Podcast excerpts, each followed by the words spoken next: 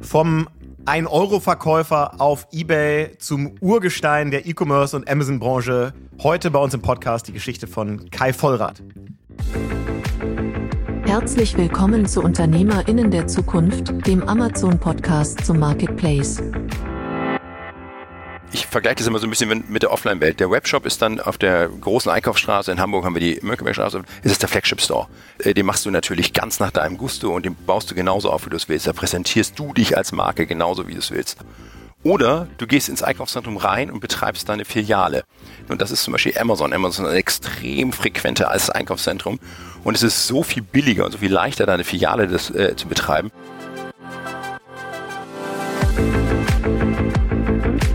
Herzlich willkommen zu Unternehmerinnen der Zukunft, dem Amazon-Podcast zum Marketplace.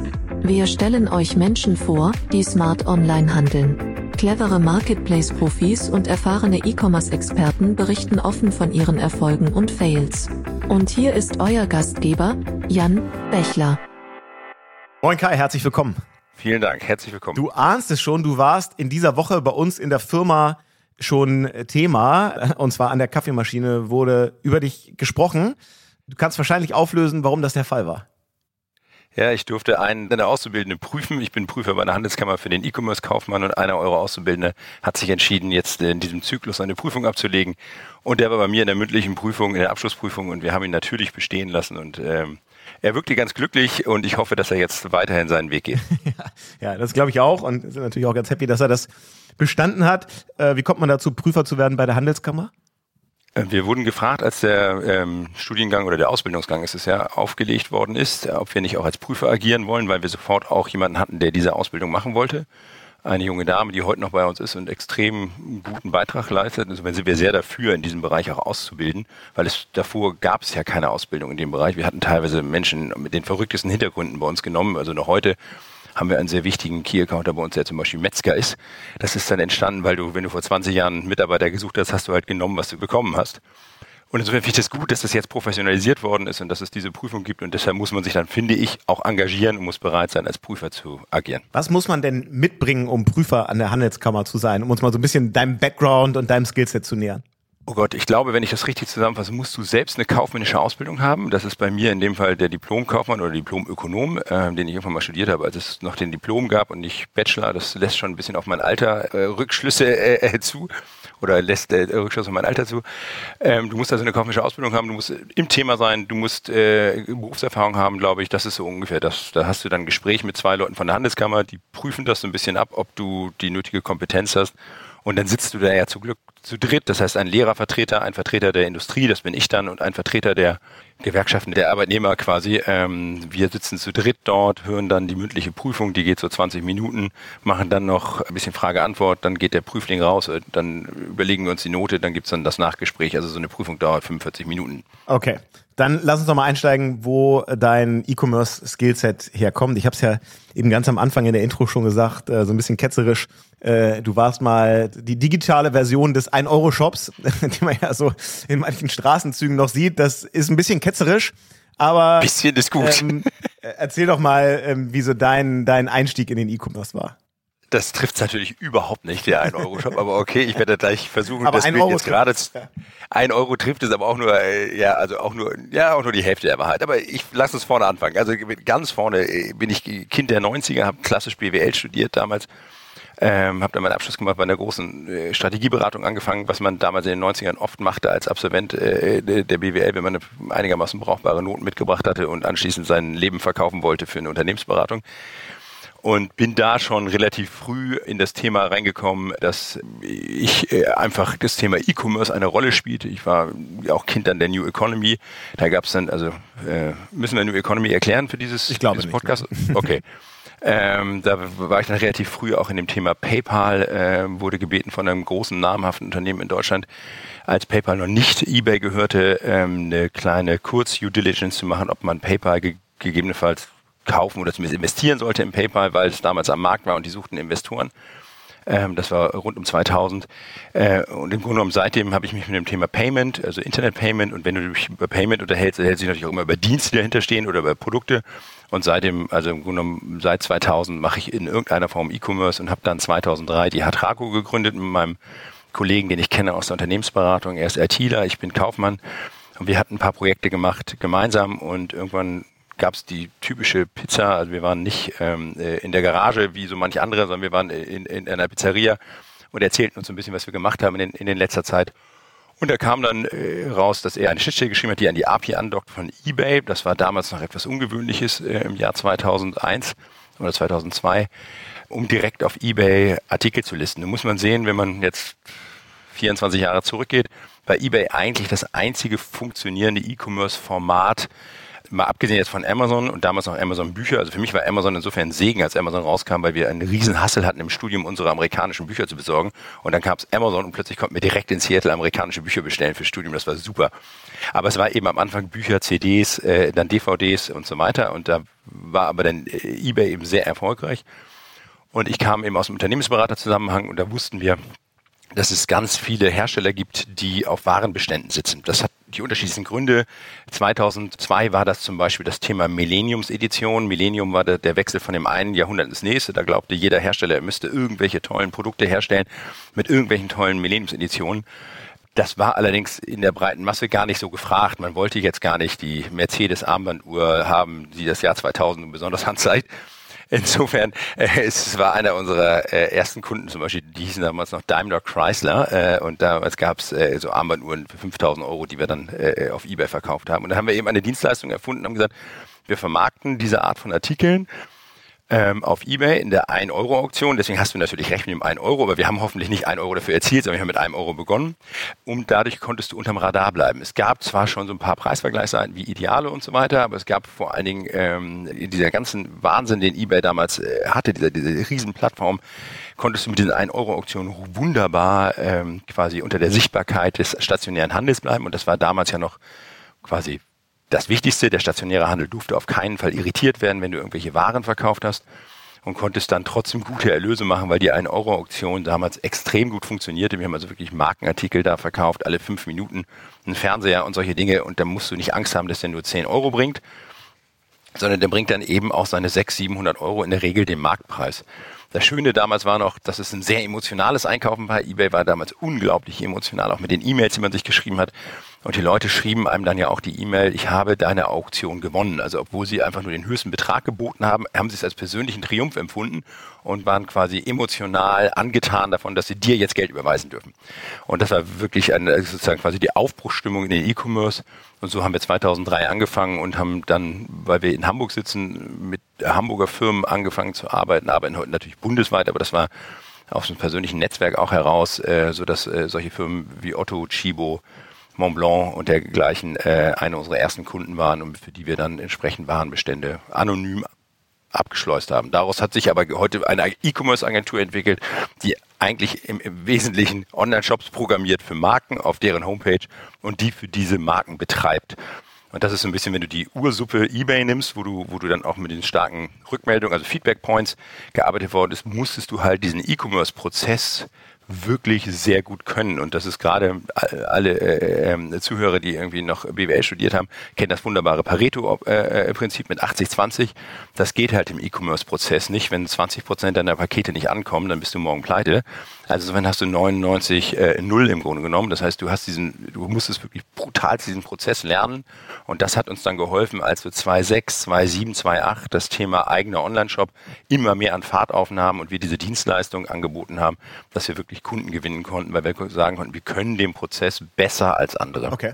Wenn wir noch mal ein bisschen in diese eBay-Zeit reingehen, wie war denn da euer Geschäftsmodell? Habt ihr das als reine Dienstleistung gemacht oder Korrekt. habt ihr habt ihr Ware eingekauft von all den Marken, die du eben genannt hast und sie dann auf eigene Rechnung verkauft?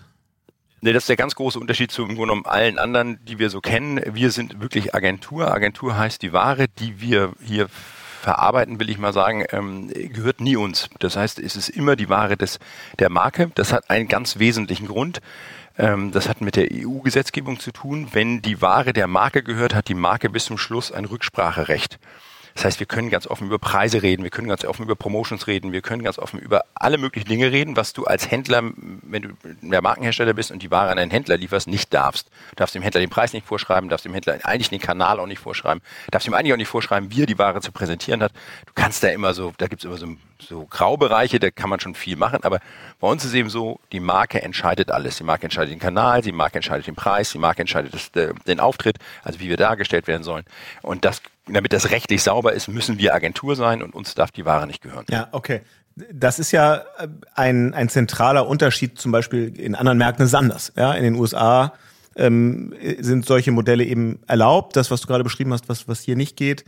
Also ihr ähm, habt euch daran gehalten, seid dann als Agentur groß geworden. Was äh, so vor 20 Jahren, äh, so lange ist das ja ungefähr her, da war ja auch eBay noch sehr am Anfang und sehr limitiert in den Features, die zur Verfügung standen und in den Möglichkeiten, die man da hatte. Woraus bestand denn dann eure Dienstleistung konkret? Also nur die Produkte für, für ein Euro in der Auktion einstellen und hinterher die, die Kundenkommunikation machen, ist ja wahrscheinlich zu wenig. Also inwiefern konntet ihr damals schon über, über Content oder über zusätzliches Advertising diese Auktionen befeuern? Wie war das mit Logistik? eBay hat ja nun kein Logistiknetzwerk angeschlossen. Habt ihr das auch mit übernommen? Oder wo hat euer Leistungsspektrum dann noch aufgehört? Also äh, es ist tatsächlich erstmal so simpel, wie du das gerade äh, in Frage stellst, dass es ja nicht sein könnte. Es war erstmal so simpel, du stellst es zu 1 Euro ein und damals gab es noch nicht viel Advertising. Das, das ging ja dann alles erst äh, später weiter. Das Thema Sofortkaufen kam ja dann irgendwann bei eBay. Aber es ist genau so, wie du sagst, wir stellen die Artikel zu 1 Euro ein und mussten dann den Prozess vor allen Dingen beherrschen. Und das ist genau so, wie du sagst. Wir haben auch die Logistik, also Retourenmanagement, also Vorwärtsversand, Rückwärtsversand, alles mit angeboten. Warum? Aus zwei Gründen. Zum einen gab es damals am Markt noch nicht, dass es heute gibt, dass Leute wirklich einzelne Artikel verschicken konnten. Damals war der Markt geprägt von Speditionen, die konnten Paletten irgendwo hinschicken, aber dass sie eine Palette aufreißen und ein Stück an einen Endverbraucher schicken, das war nicht vorgesehen bei denen. Das hatten die nicht im Prozess. Heute kriegst du das alle Nase lang als Dienstleistung natürlich angeboten, inklusive der Retourenverarbeitung. Das gab es damals alles nicht. Insofern mussten wir ein Stück weit aus der Not heraus den kompletten Prozess anbieten. Und dann gibt es eine zweite Besonderheit. Wir haben sehr, sehr früh angefangen, Retouren zu vermarkten für ähm, einen großen Hamburger Versandhändler im Bereich Technik. Ähm, das machen wir auch heute noch sehr stark. Das heißt, ähm, da gab es, äh, wenn es wenn im klassischen Versandhandel verkaufst du halt eine gewisse Anzahl an Artikeln und dann kommt es eine gewisse Anzahl von Retouren und du versuchst in der Regel als Versandhändler diese Retouren aufzuarbeiten, dass du sie wieder als Neuware verkaufen kannst. Und auf diesem Weg der Aufarbeitung entsteht B-Ware und zwar geprüfte, hochwertige B-Ware, die aber eben B-Ware ist und die du nicht mehr verkaufen kannst. Und die kommt zu 100 Prozent zu uns und wir vermarkten diese auf eBay und da ist das Thema, dass das alles Einzelartikel sind. Das heißt, jedes iPhone ist eine Artikelnummer, weil der Artikelzustand in jedem iPhone ein anderer ist. Und das, diese Art von Logistik, die kann schon gar keiner am Markt und schon gar nicht 2004, als wir das dann äh, breiter ausgerollt haben. Insofern mussten wir die Logistik selber machen und machen sie heute noch selber, wenn es der Mandant wünscht. Wir haben immer mehr Mandanten, also die Marken, für die wir arbeiten, heißen bei uns Mandanten, damit wir sie unterscheiden von den Endkunden, die heißen bei uns Kunden, die bei uns anrufen. Wenn ein Mandant wünscht, ähm, dass wir die Logistik noch bei uns machen, machen wir sie. Wir haben 5000 Quadratmeter äh, ähm, Lager, auf dem ich hier auch gerade sitze aber wir sind nicht zwingend Logistiker und wir wollen auch nicht Logistiker sein. Die Intelligenz entsteht bei uns in der IT und äh, in, der, in, der, in der Behandlung und der Führung von Marken im Internet. Und das ist natürlich heute das, was du sagst, heute natürlich mit äh, entsprechenden Marketingmaßnahmen und dergleichen. Und es ist heute nicht mehr zu 1 Euro äh, Artikel einstellen. Das ist lange passé. Heute musst du viel mehr können, um vernünftig Ware äh, an den Mann zu bringen. Ja. Und ist eBay heute für euch und eure Mandanten immer noch ein relevanter Kanal? Ja, auch wenn viele ja eBay tot sagen, ähm, für uns hat eBay immer noch eine hohe Relevanz. Ähm, das hat zum einen damit zu tun, dass wir immer noch nach wie vor sehr viel B-ware Technik machen ähm, äh, in der anonymen Vermarktung für einen großen Auftraggeber. Äh, dafür ist eBay, finde ich, immer noch der beste Kanal. Amazon hat leider äh, nie das geschafft, auf dem Thema B-Ware irgendwie Fuß zu fassen. Sie hatten ja früher die Warehouse-Deals, oder die gibt es, glaube ich, immer noch eine Zeit lang, dieses Renew-Programm. Ähm, aber am Ende erwartet, glaube ich, der Konsument auf Amazon immer Neuware, weil es aus der Historie gewachsen ist, so wie er auf eBay immer akzeptiert, dass es unterschiedliche Qualitäten, unterschiedliche Klassifikationen von Ware gibt. Insofern ist für uns eBay immer noch extrem relevant und am Ende ist eBay ja auch im E-Commerce immer noch relevant, auch wenn Amazon, letzte Studie, die ich gelesen habe, deutlich über 50 Prozent Marktanteil hat im B2C ähm, in Deutschland, so ist doch äh, eBay dann der nächstgroße, auch wenn dann lange erstmal nichts kommt, aber dann kommt eben eBay und dann kommt erst Otto. Äh, doch immer noch, hat immer noch eine hohe Relevanz und die Zielgruppe, die du da kriegst, äh, männlich und ein bisschen älter und schnäppchenorientiert, die kriegst du am Ende auch nirgendwo anders. Ne? Das ist, ähm, man muss ja auch mal sehen, jeder Marktplatz hat seine Zielgruppe. Und äh, gerade im Bereich Technik und dann das Technik-Schnäppchen, weil es B-Ware ist, ist, glaube ich, auf Ebay immer noch gut platziert. Mhm, als jemand, der Ebay jetzt so früh so intensiv kennengelernt hat, was würdest du denn sagen, was hat eBay versäumt oder was haben sie vielleicht falsch gemacht, ähm, um so diese, diese Führungsposition, die sie mal hatten, dann doch abzugeben? Weil klar, kannst sagen, sind Nummer zwei, aber halt mit, mit sehr großem Abstand. Alles ähm, muss ich ein bisschen aufpassen, was ich sage, weil ich dir sofort einen riesen Vortrag halten könnte, was da alles schiefgelaufen ist. Wir sind aber sehr eng mit eBay in Deutschland. Insofern, äh, man möge mir das verzeihen, wenn ich da vielleicht jetzt etwas deutlicher werde. Ähm, eBay hat irgendwann angefangen, ähm, Amazon hinterherzulaufen. Aus einem äh, mir etwas nicht nachvollziehbaren Grund. Ähm, ich glaube, das ist wirklich glaube, das hat nichts mit Wissen zu tun. Das hat dann oft auch mit dem Management zu tun, was, wo es selber einkauft. Und ich glaube, dass die, dass die Kollegen, die einfach im Management bei eBay saßen, eigentlich eher vom Typ her Amazon-Kunden waren und eigentlich Amazon immer, immer das äh, ansprechendere Format fanden. Und wenn man sich anguckt, äh, eBay hatte früher äh, die Mich-Seiten, da hast du dich dargestellt, da konntest du dich präsentieren. Ähm, das nannten wir später Facebook. Das war genau das Gleiche. Also das, wenn die clever gewesen wären, hätten die dieses, dieses Thema ähm, anders, ganz anders aufbauen können. eBay hatte eine Käufer-zu-Käufer-Kommunikation, die quasi frei war. Da konntest du direkt miteinander, ohne dass es verschlüsselt war. Das war sogenannte Peer-to-Peer-Kommunikation. Haben sie auch getötet, weil sie das nicht wollten, weil sie Angst hatten, dass die Leute dann außerhalb von eBay sich die Sachen verkaufen. Aus heutiger Sicht wäre das ne, auch da wieder, ne, das ist das, was Facebook dir später ne, mit persönlichen Nachrichten gemacht hat. Also eBay hat immer wieder Dinge äh, oder sich verändert und ist von Dingen weggegangen, die eigentlich äh, im, im Gesamttrend eine Rolle gespielt haben. Oder das Thema 1-Euro-Auktion, was sie meiner Meinung nach zu Unrecht so ein bisschen nach hinten geschoben haben und das Sofortkaufen nach vorne geschoben haben, weil die 1-Euro-Auktion etwas geschafft hat, was sonst im E-Commerce unmöglich ist. E-Commerce ist für mich brutal langweilig, weil es geht im Grunde genommen nur um den Preis. Vielleicht noch ein bisschen Verfügbarkeit, vielleicht noch ein bisschen convenient im Prozess, aber ansonsten kaufst du in der Regel dort, wo es am günstigsten ist oder auf deinem Marktplatz, wenn du dich für einen entschieden hast, bei dem günstigsten Anbieter. In der Regel entscheidet das eh der Marktplatz für dich, weil du sowieso dann in der Buybox bist mit dem günstigsten Angebot. Die Auktion hat dazu geführt, dass der Preis keine Rolle mehr spielte, sondern es ging wirklich darum, dass du einen Artikel gewinnst und wirklich also gewinnen im, im wahrsten Sinne des Wortes. Und diese, also dieses Gamification, was die hatten, haben sie auch wieder getötet. Heute reden alle von Gamification im, im E-Commerce. Äh, eBay hatte es und ist auch leider weg. Insofern gibt es so ein paar Dinge, die eBay äh, leider, glaube ich, wo sie aufs falsche Pferd gesetzt haben. Das kann man sicherlich korrigieren. Da denkt natürlich ein Kind aus den 80ern wie ich sofort an die Audi-Werbung. Und an Audi schafft es, äh, schafft man den Weg quasi wieder zurück zur Premium-Marke oder überhaupt in die Richtung Premium-Marke. Ich würde es eBay wünschen, weil ich glaube, uns allen täte es gut, äh, wenn es nicht nur einen Marktplatz gibt. Aber äh, das sind meiner Meinung nach die Fehler, die eBay gemacht hat. Okay. Über die Fehler von Amazon sprechen wir nachher auch noch. Äh, was, was ihr euch da irgendwie vielleicht anders wünschen würdet oder was ihr glaubt, was nicht gut geht.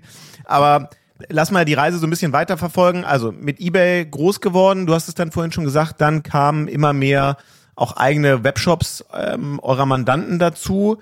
Äh, vielleicht kannst du da mal so ein bisschen was dazu sagen, weil du gesagt hast, ihr programmiert die. Ist das so, dass ihr da wirklich ähm, neben all den Out-of-the-Box-Shop-Systemen, die es jetzt da draußen gibt, noch komplett eigene, eigene Software entwickelt oder ist es eher Implementierung von Shop-Software? Ist tatsächlich ein eigenes System. Also wir ähm, aufgrund der Historie, als wir angefangen haben, gab es natürlich schon äh, Shop-Systeme, die waren damals aber wahnsinnig teuer. Du musstest irre hohe ähm, äh, Lizenzgebühren zahlen. Insofern haben wir damals ein äh, Shop-System äh, gewählt, was auf Python fußt. Das ist ein, das hieß damals ein Django Framework. Frag mich nicht, ich bin kein Techniker.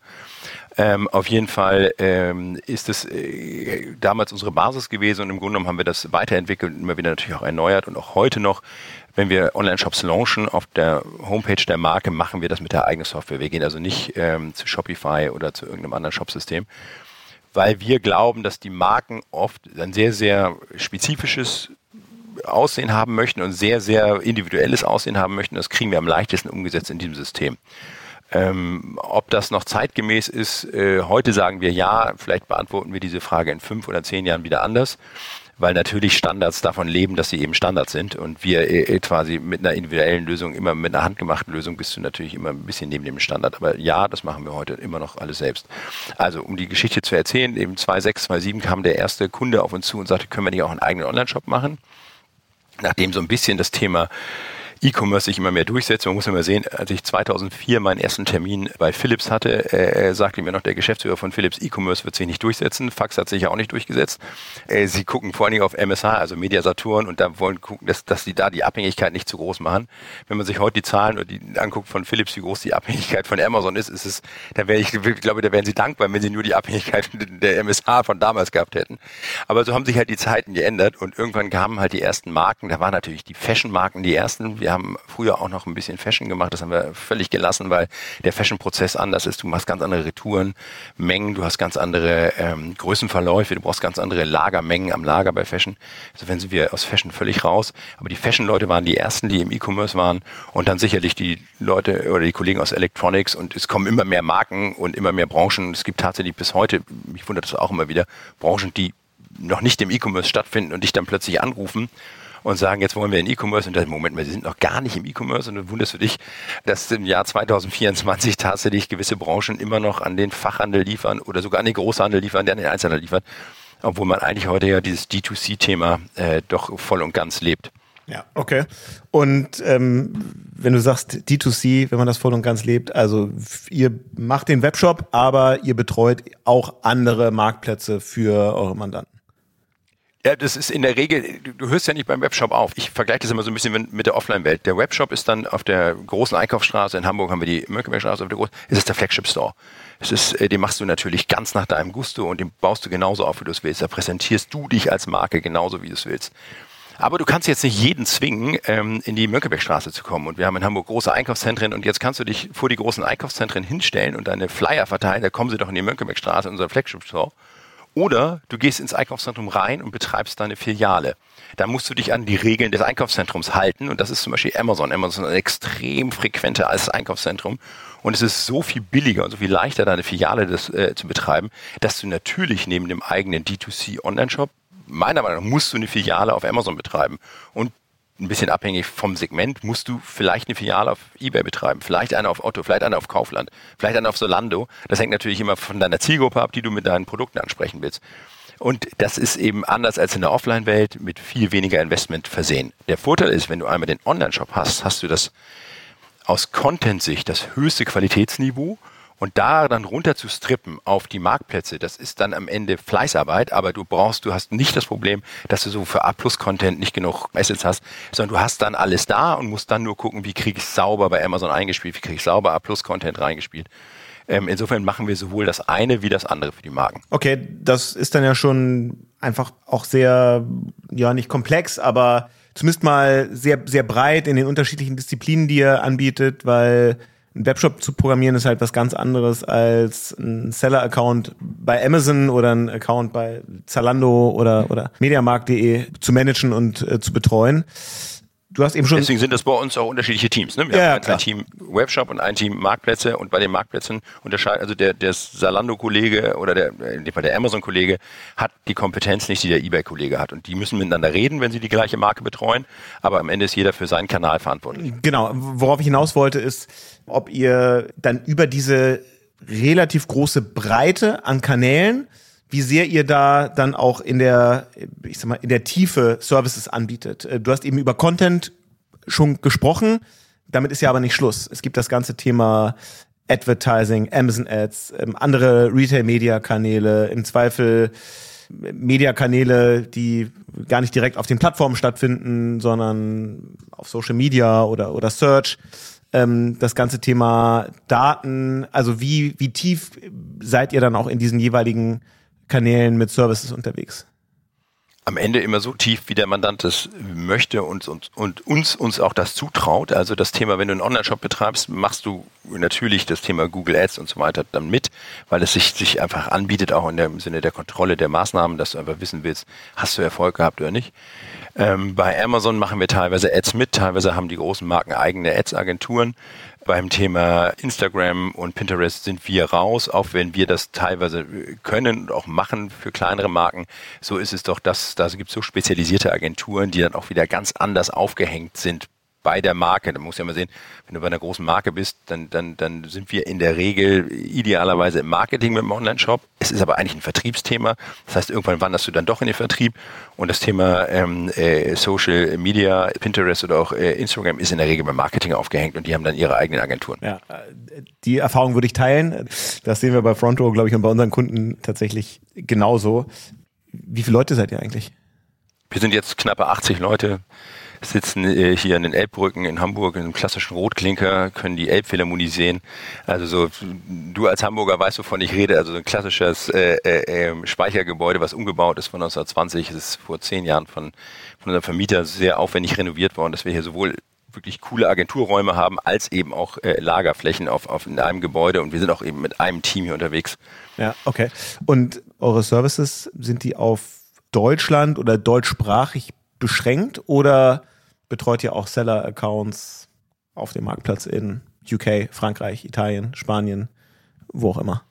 Also UK nicht mehr. Seit Brexit sind wir mit UK durch und finden auch keinen richtigen guten Weg wieder zurück. Das ist ähm, hatten wir vorher gemacht. Ansonsten sind wir natürlich ganz klar Deutschland ist unser Schwerpunkt. Ähm, auch wenn viele immer bei E-Commerce sagen, es ist international, so ist in dem Moment, wenn du Pakete verschickst, ähm, meiner Meinung nach nicht mehr richtig international, weil es einfach immer wieder ein, doch ein deutlich höherer Aufwand ist, Pakete von Deutschland nach Italien oder Frankreich zu schicken. Also wir haben äh, eine Zeit lang für Philips das Marktplatzgeschäft in Frankreich und Italien gemacht. Dann haben wir mit lokalen ähm, Versendern zusammengearbeitet, die dann die Waren dort lagern und versandt haben. Das hat häufig auch damit zu tun, dass dann bei Marken die Ware an bestimmte Länder gebunden ist und die darf das Land nicht verlassen, weil dann äh, irgendwelche steuerlichen Dinge, die man mir nicht erklären konnte, passieren. Insofern mussten wir also dann mit der Ware vor Ort agieren, aber wir haben von hier aus den Account dann ähm, auf Amazon Italien oder eBay Italien geführt. Aber vollkommen richtig, Schwerpunkt ist Deutschland. Wenn aber eine Marke zu uns kommt und sagt, ich möchte in Deutschland Online-Shop, aber eben auch in Niederlande und Österreich, dann machen wir das natürlich mit und machen das hier auch aus Hamburg. Okay. Wir haben jetzt ja schon darüber gesprochen, dass Logistik bei euch ein relevanter Service ist, den ihr anbietet. Jetzt stellt sich ja immer beim, beim Amazon-Geschäft die Frage, äh, beim, beim Seller-Geschäft die Frage, will ich eigentlich FBA machen? Möchte ich Prime by Merchant machen? Wie, wie seid ihr da aufgestellt? Also und, und wie machen es eure Mandanten? Also am Ende, genau, der Mandant entscheidet, wir sind kein großer Freund von FBA, was nicht damit zu tun hat, dass der Service super ist, das ist nicht das Thema, sondern wir finden es teilweise recht teuer bei bestimmten Artikeln ähm, dann hast du auch das Problem, dass du bei den Retouren haben wir immer wieder Situationen gehabt, dass wir Waren äh, als Retouren zurückbekommen haben, die wir nie verkauft haben. Ähm, du steuerst die Artikel nicht richtig und dann ist ja bei uns noch die Herausforderung, das geht natürlich auch über FBA, aber die Herausforderung, dass wir mit dem gleichen Warenbestand mehrere Marktplätze bespielen. Das heißt, wir haben natürlich dann, dann nicht nur Amazon, sondern eben idealerweise den eigenen Online-Shop, dann vielleicht eBay, dann vielleicht Otto und Kaufland. Und wenn das Amazon-Paket dann an den eBay oder Kaufland oder Otto-Kunden kommt, dann ist das nicht unbedingt das, was die Marke will. Und deshalb machen wir ähm, Fulfillment bei Merchant. Das machen wir natürlich bei Amazon. Ähm, aber wir machen kein FBA mehr. Oder in ganz wenigen Ausnahmefällen machen wir äh, praktisch kein FBA mehr. Okay. Lass uns doch mal drüber sprechen, äh, also welche Fehler eBay gemacht hat. Ähm, hast ja schon so ein bisschen gesagt, aber nur weil eBay Fehler macht, wird ja äh, Amazon nicht groß oder nicht alleine. Deshalb, wie, wie hast du so das Wachstum von Amazon wahrgenommen? Ab wann ist dir so klar geworden, okay, da entsteht wirklich ein, ein gigantisches E-Commerce-Unternehmen und was haben die früh richtig gemacht, was dann irgendwie Marken auch zu euch rübergezogen hat? Also was Amazon, glaube ich, extrem früh richtig gemacht hat, ist immer, und das machen sie ja auch heute noch, also es ist immer vom Kunden zuerst zu denken. Das ist ja, das ist ja Wahnsinn. Also Amazon sitzt hier direkt nebenan mit dem Hamburger Ausliefererlager und wir kennen die Kollegen, die das Lager da betreiben. Und die haben uns mal die klassische Präsentation ge äh, gezeigt, wenn du anfängst bei Amazon zu arbeiten, dann siehst du ja dann, wie Jeff Bezos so seine Vision aufbreitet und immer noch von Day One spricht, dieser Schöpfungsgeschichte oder der Analogie zur Schöpfungsgeschichte und sagt, wir sind immer noch am ersten Tag der Schöpfungsgeschichte. Und er denkt immer vom Kunden zuerst. Und das ist, glaube ich, das, was Amazon so brutal erfolgreich macht. Egal was passiert, der Kunde darf keinen Schaden haben. Wenn das Paket nicht ankommt, kriegt er entweder die Ware sofort nochmal oder kriegt das Geld erstattet all diese Dinge. Das heißt, äh, sollte es zu einem Schaden kommen, an welcher Stelle auch immer, äh, trägt es wer auch immer, nicht der Endkunde. Und ich glaube, das ist am Ende eine der großen Erfolgsgeschäfte von Amazon. Das nächste, was Amazon, glaube ich, unglaublich smart gemacht hat, was, was viele belächelt haben, war dieses Thema Marketplace. Als Marketplace dann, ich glaube, so richtig ausgerollt in Deutschland wurde es so 2,6, wenn ich es richtig im Kopf habe. Das ist ja geradezu genial, dass äh, wenn man, wenn du ein Industriebetrieb wärst, würdest du sagen, die Forschungs- und Entwicklungsabteilung haben sie outgesourced. Sie haben einfach mal gesagt, jeder darf alles Mögliche einstellen. Und da sie ja die Maschine hatten, haben sie sofort gesehen, was gut lief, was nicht gut lief und konnten genau die Artikel selber sourcen, die gut lief ähm, und genau in die Bereiche investieren und sagen, okay, da können wir mehr machen, da können wir mehr machen.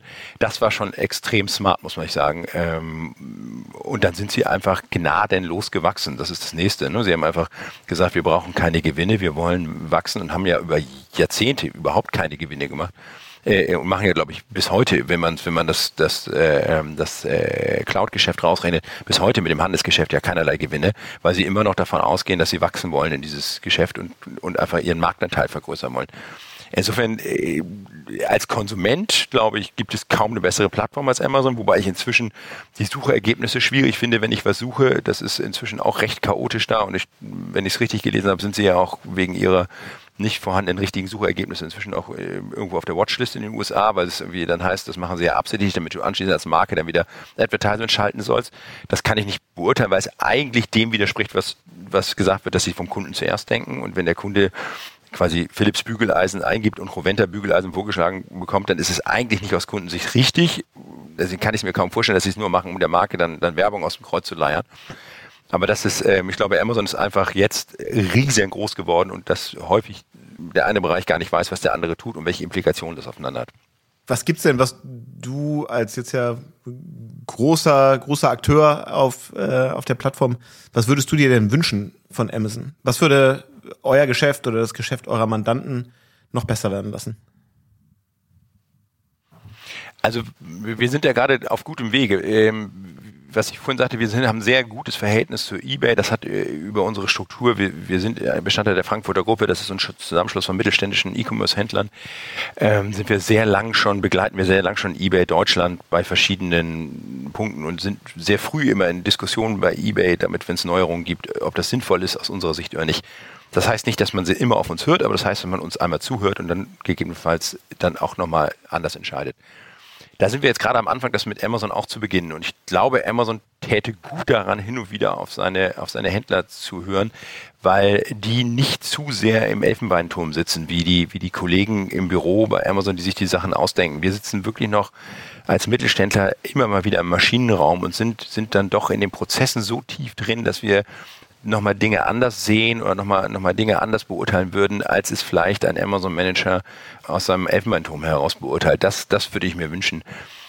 Ansonsten glaube ich, dass, dass wie gesagt, die Maschine bei Amazon so groß geworden ist, dass selbst wenn wir Fehler melden, die häufig nicht abgestellt werden können, weil ich, das ist meine Vermutung, davon ausgeht, dass der Gegenüber gar nicht weiß, wie er den Fehler abstellen kann, weil er die Maschine gar nicht mehr überblickt. Okay, verstanden. Also wir ähm, haben so Themen, dass wir, wir, wir haben jetzt äh, als Beispiel eine, eine Erdnussbuttermarke aus den USA ist, ist nach Deutschland gekommen vor einem Jahr und möchte, möchte gerne hier den Markteintritt machen und hat mit uns den ähm, Online-Markteintritt gemacht, während sie, sie wollen eigentlich natürlich auf die stationäre Fläche, Edeka, Rewe und Konsorten. Und damit die überhaupt die Marke wahrnehmen können, die googeln ja heute auch jede Marke sofort, wenn sie listen sollen, halt, sollten wir halt auf allen Marktplätzen diese Marke zum UVP listen. Das hat auch wunderbar funktioniert ähm, bis auf eine ASIM bei Amazon zum UVP des Einzelprodukts. Amazon weigert sich, uns da in die Buybox zu nehmen, weil sie sagt, der Artikel hat keinen Marktpreis, der Marktpreis müsste ein Euro günstiger sein.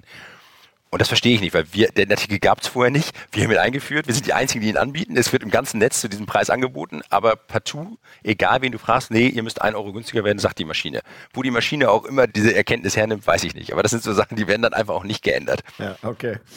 Wenn jetzt so die Beobachtung ist, es entstehen ja immer mehr Marktplätze. Und du hast ja auch gesagt, ihr betreut viele, äh, für viele eurer Mandanten nicht nur Amazon, sondern, sondern auch andere Marktplätze. Hast du das Gefühl, dieser Trend, den wir jetzt so im Moment, glaube ich, sehr stark sehen, jeder Online-Shop wird irgendwie ein Marktplatz. Ähm, wie weit kann das gehen? Also, wo macht es denn auch noch Sinn, dass ein Online-Shop irgendwie sich auch noch als Marktplatz öffnet? Und wie, wie lang macht das auch für Marken Sinn? Also wie hoch ist dann immer der Grenznutzen im Vergleich zum Grenzaufwand? weil irgendwann die Komplexität ja äh, zu groß wird. Da kann man ja gute Partner wie euch oder andere an der Seite haben, sofern man will, aber die Komplexität wird ja trotzdem immer größer. Also ich glaube, der Grenznutzen ist überschritten. Also das ist, ähm, ich, ich, ich äh, glaube, dieser Trend, dass jetzt jeder äh, meint, Marktplatz werden zu wollen, ähm, äh, die, die viel Traffic haben, holen sich dadurch mehr. Also die, die gut sind, werden besser, wenn sie Marktplatz werden. Siehe Amazon, siehe jetzt auch Otto, die das ja auch nochmal richtig belebt hat. Die, die nicht viel Traffic haben, kriegen dadurch aber auch nicht viel mehr. Also das ist, ähm, es gibt äh, also sicherlich vier, fünf Marktplätze, an die wir uns angeschlossen haben, die wir heute gar nicht mehr betreuen. Weil wir genau, was du sagst, der, der Aufwand ist viel zu hoch im Vergleich zu den drei, vier Verkäufen. Insofern haben wir uns längst zurückgezogen von diesen Marktplätzen. Wir haben zwar eine Schnittstelle dahin, und wenn eine Marke partout unbedingt da verkaufen will, dann setzen wir auch die Marke da rein.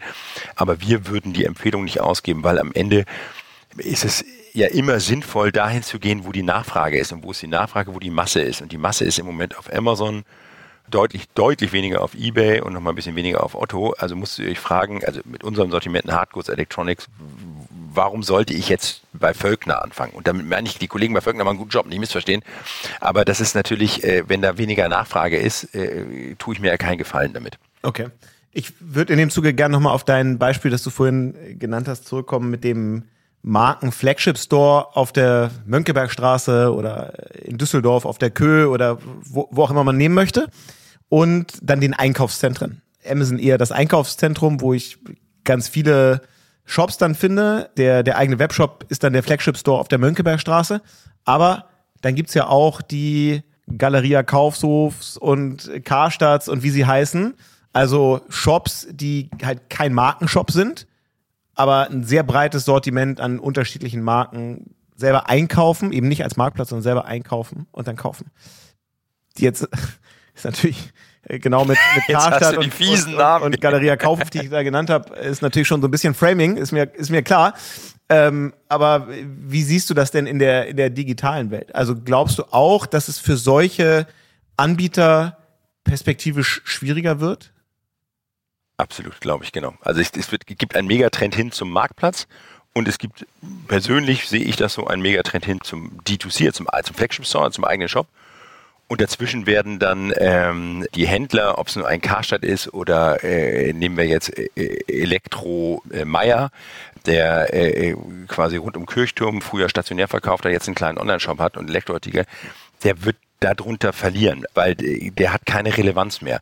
Also alles der kommt über den Preis, aber wenn er über den Preis kommt, dann ist er halt der günstigste, dann muss er auch noch Marketing machen, dass man es findet und dann kann sich das eigentlich nicht mehr für ihn rechnen. Das heißt, dass die Flucht, die der eingehen muss, ist, dass er eben auch dann eben eine Filiale aufmacht im Einkaufszentrum, indem er zu Amazon geht der sollte trotzdem eine Präsenz behalten, weil er alle die, die gern stationär einkaufen wollen oder die, die gerne mit Bargeld kaufen wollen, die es ja auch immer noch in Deutschland gibt, natürlich in irgendeiner Form schon einsammeln muss.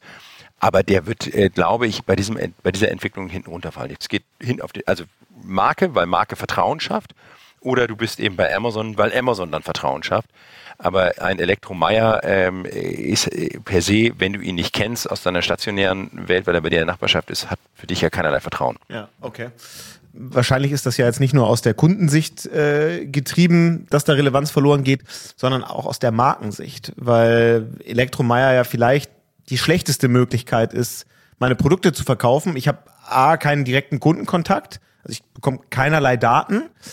Ich habe nur begrenzte Kontrolle über, über den VK und im eigenen Webshop habe ich das alles. Und wenn ich im Marktplatzmodell bin, dann sind Daten vielleicht hier und da immer noch kritisch, aber zumindest mal habe ich eine sehr hohe Kontrolle darüber, wie mein Produkt angeboten wird und zu welchem Preis es am Ende, am Ende verkauft wird. Also meine These ist, dass das A für, für Konsumenten weniger interessant wird, weil der Marktplatz immer das größere Angebot haben kann als der einzelne Händler und dass es aber auch für die, für die Marken und Hersteller eigentlich weniger interessant wird.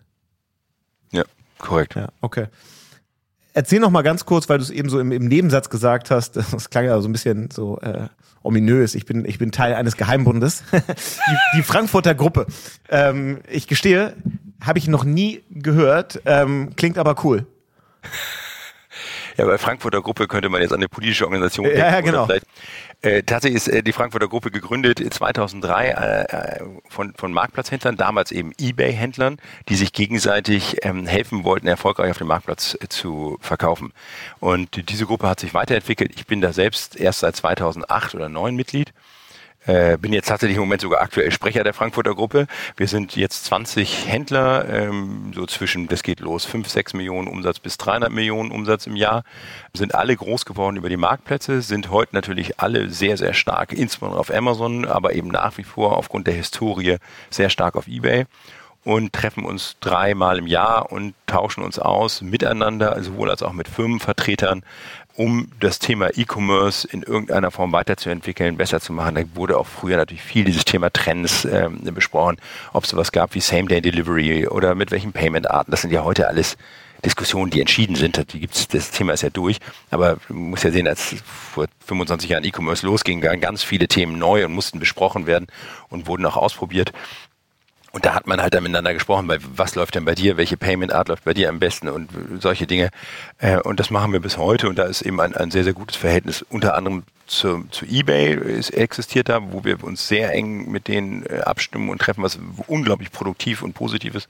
Dasselbe haben wir mit Otto und dem jetzt äh, äh beginnen seit seit zwei Jahren mit Amazon, was sich auch sehr, sehr gut entwickelt, wo man wirklich sagen muss, wo, wo Amazon äh, plötzlich eine Offenheit entwickelt, dann doch sich, sich einfach mal in die Diskussion zu stellen mit externen, die ich sehr begeisternd finde, wo ich glaube, dass wir alle was davon haben, weil am Ende, wenn Amazon erfolgreicher ist, sind wir erfolgreicher und umgekehrt. Okay ich habe also gelernt, was die Frankfurter Gruppe ist. Ich habe im Briefing vorher gelesen, dass du dich ja auch noch ähm, über jetzt den Geheimbund hinaus ja auch wirklich in einem Verband engagierst, ne? Im, im Bundesverband Onlinehandel. Wir haben ja im Podcast schon den BEVH zu Gast gehabt ähm, und andere andere Verbände und, und ähnliche Organisationen. Erzähl mal, was der äh, Bundesverband Onlinehandel ist. Also der Bundesverband Online ist quasi dann, dann etwas loserer, größerer. Das ist natürlich ein Verband, in dem ich Mitglied werden muss, in dem ich dann eben auch einen Jahresbeitrag zahle, der äh, abhängig ist von deinem Umsatz äh, und idealerweise dich auch gar nicht überfordert. Und ist im Grunde genommen das Gleiche auf, auf einer, auf einer äh, sagen wir mal, etwas größeren Basis. Auch da wird natürlich gegenseitiger Austausch, Know-how-Transfer äh, gewünscht. Und da war es tatsächlich im Sommer so, wie du sagst, dass äh, Andreas Müller Präsident geworden ist des, des Bundesverbandes und äh, gefragt hat, ob ich, war. der auch schon im Podcast war, und der mich fragte, ob ich ihm unterstützen wolle. Und dann bin ich äh, mit Robert Kranke zusammen Vizepräsident geworden. Insofern engagiere ich mich da jetzt tatsächlich. Ähm, und die Frankfurter Gruppe ist auch, wenn du so willst, äh, eine Arbeitsgruppe, ein kleiner Bestandteil, ein, ein kleines Tortenstück des, des großen, der großen Torte äh, Bundesver äh, des Bundesverbandes. Okay, okay. Ähm, letzte Frage so hinten raus. Ähm, was glaubst du denn bei all diesen, bei all den Marktplätzen und D2C-Kanälen, die gerade so entstehen?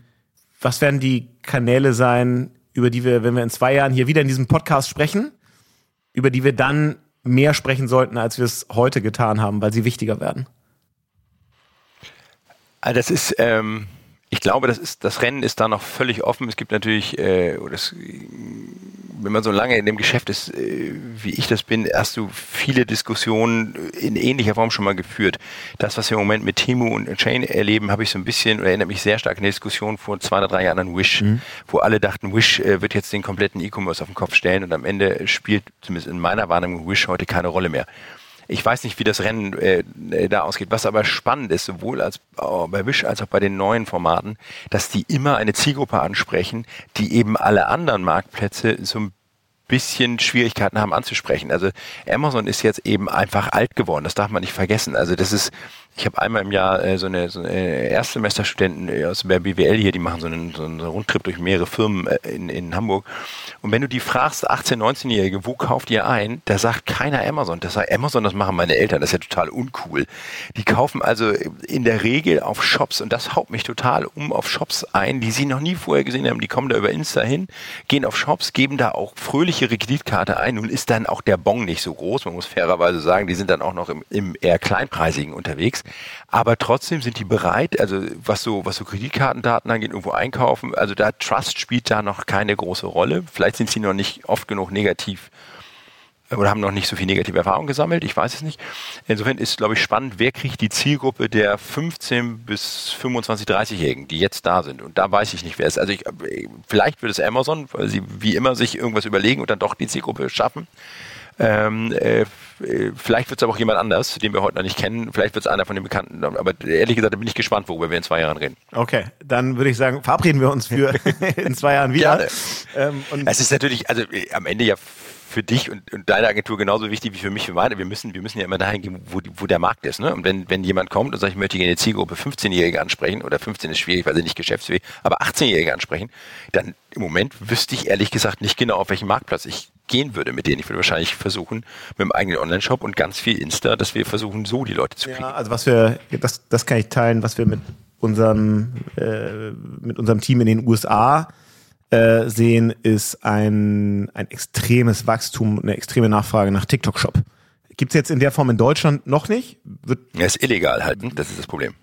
Weil du kriegst die rechtlichen, du kriegst das ja rechtlich nicht sauber hin bei TikTok noch. Bisher nicht. Das wird aber kommen. Genau, ich glaube, das ist, ist eine, eine, eine Frage von Zeit. Ähm, ich glaube, ich bin, bin ganz gespannt, ähm, was sich Meta einfallen lässt zum Thema Social Commerce und gleichzeitig bin ich auch total gespannt. Also ich würde ich wetten, ins, wenn wir in zwei Jahren von heute miteinander sprechen, dass dann auch äh, die Amazon-App anders aussieht und mehr äh, Social-Elemente hat, um eben so dieses dieses spielerische und und mehr dieses mehr entdecken und weniger suchen, was ähm, bei, bei Social Media ja eben auch, äh, auch viele dann, dann begeistert, um das eben abzubilden. Also von daher bin ich da auch sehr gespannt, ähm, wie das so weitergeht. Also bei Meta hätte ich mir tatsächlich schon längst den großen Wurf gewünscht oder erhofft. Ähm, leider ist da ja, äh, also Commerce, irgendwie habe ich das Gefühl, sie reden immer drüber, aber so richtig der ganz große Wurf fehlt ja noch. Das ist ein bisschen schade. Mal gucken, vielleicht bringt Meta was, ja, wäre schön. Ja. okay. Also, wir haben ein paar Themen, ähm, wo wir dann beim nächsten Mal drauf gucken können.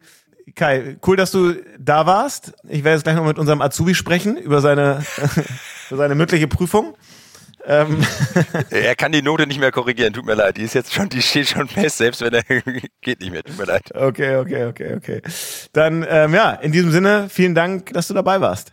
Ich danke dir. Hat mir viel Spaß gemacht. Danke. Noch mehr Infos zu diesem Podcast gibt's wie immer unter amazon.de slash podcast und ähm, wenn ihr mehr Folgen wie diese mit Kai und anderen haben wollt, abonniert uns überall da, wo es Podcasts gibt und wir sprechen bald wieder. Bis dahin. Ciao, ciao.